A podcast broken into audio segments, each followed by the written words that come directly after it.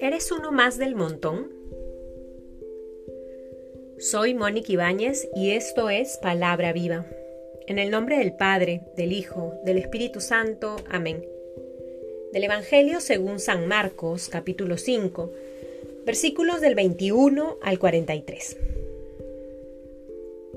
Jesús pasó de nuevo en la barca a la otra orilla y se aglomeró junto a él mucha gente. Él estaba a la orilla del mar.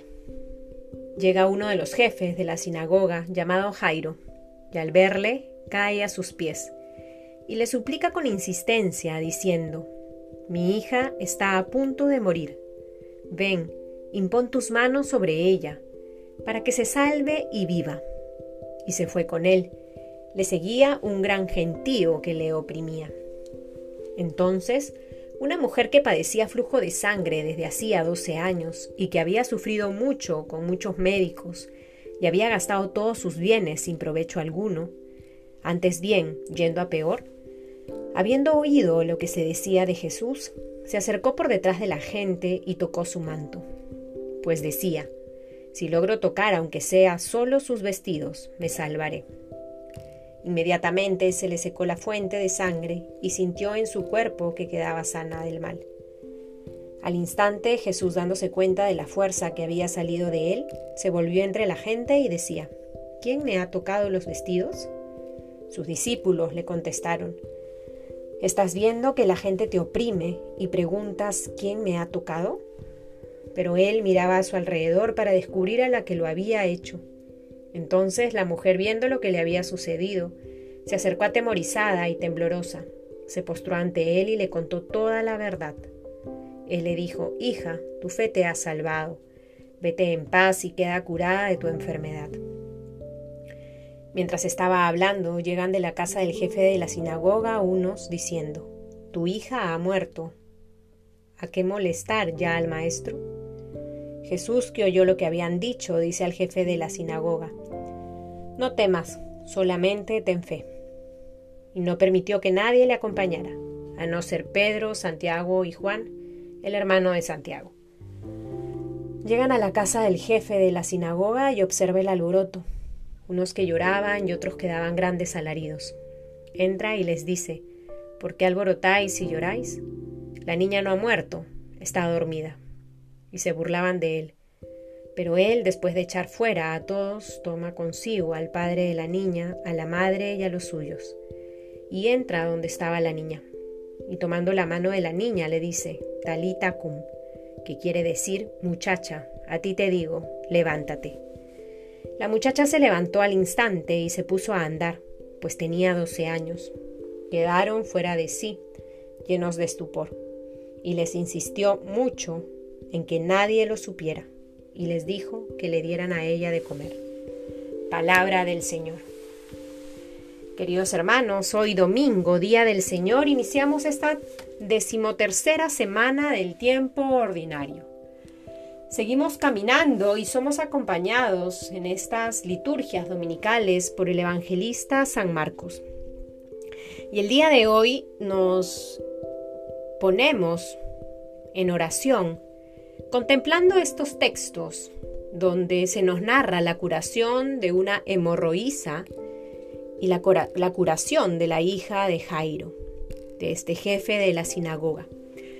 Dos curaciones de dos mujeres que se benefician por la acción misericordiosa de Dios que se manifiesta a través de Jesús, el Hijo, nuestro Maestro, al que siguen muchedumbres, al que siguen multitudes. Llama la atención cómo en este texto, en distintas ocasiones, se evidencia que Jesús está rodeado de un montón de gente. En cada cierto momento se dice gente que lo oprime.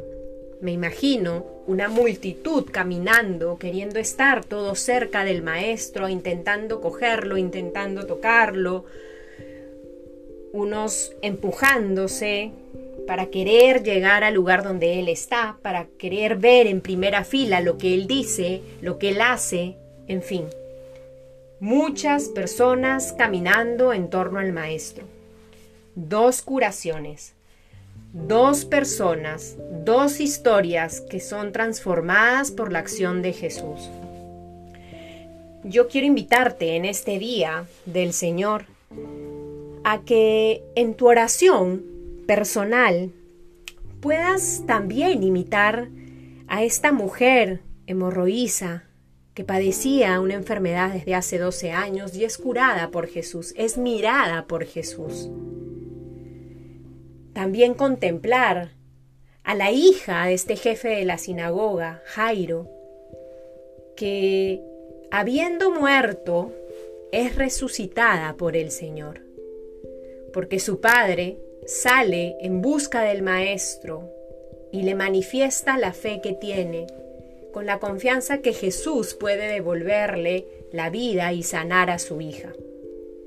Dos historias, dos personas que salen de la multitud. Hoy Jesús también te mira.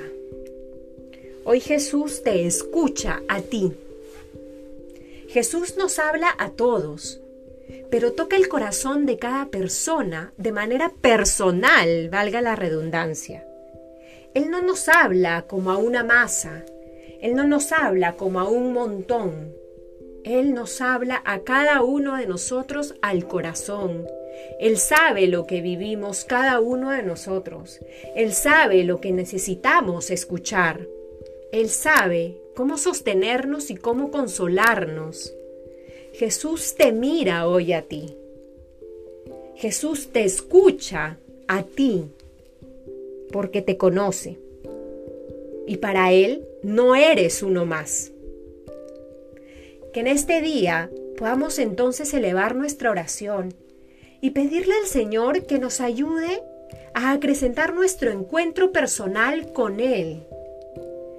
Que se pueda fortalecer nuestra relación de amistad y de amor con el Maestro, que podamos dejar que Él nos mire, que podamos dejar que Él nos ame.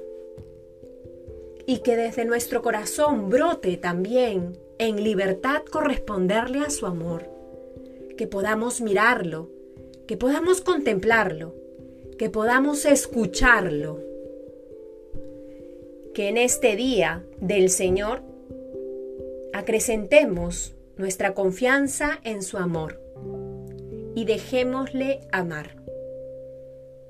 Dejémosle amar nuestra vulnerabilidad, dejémosle amar nuestra condición humana, dejémosle amar nuestra historia. En el nombre del Padre, del Hijo, del Espíritu Santo. Amén.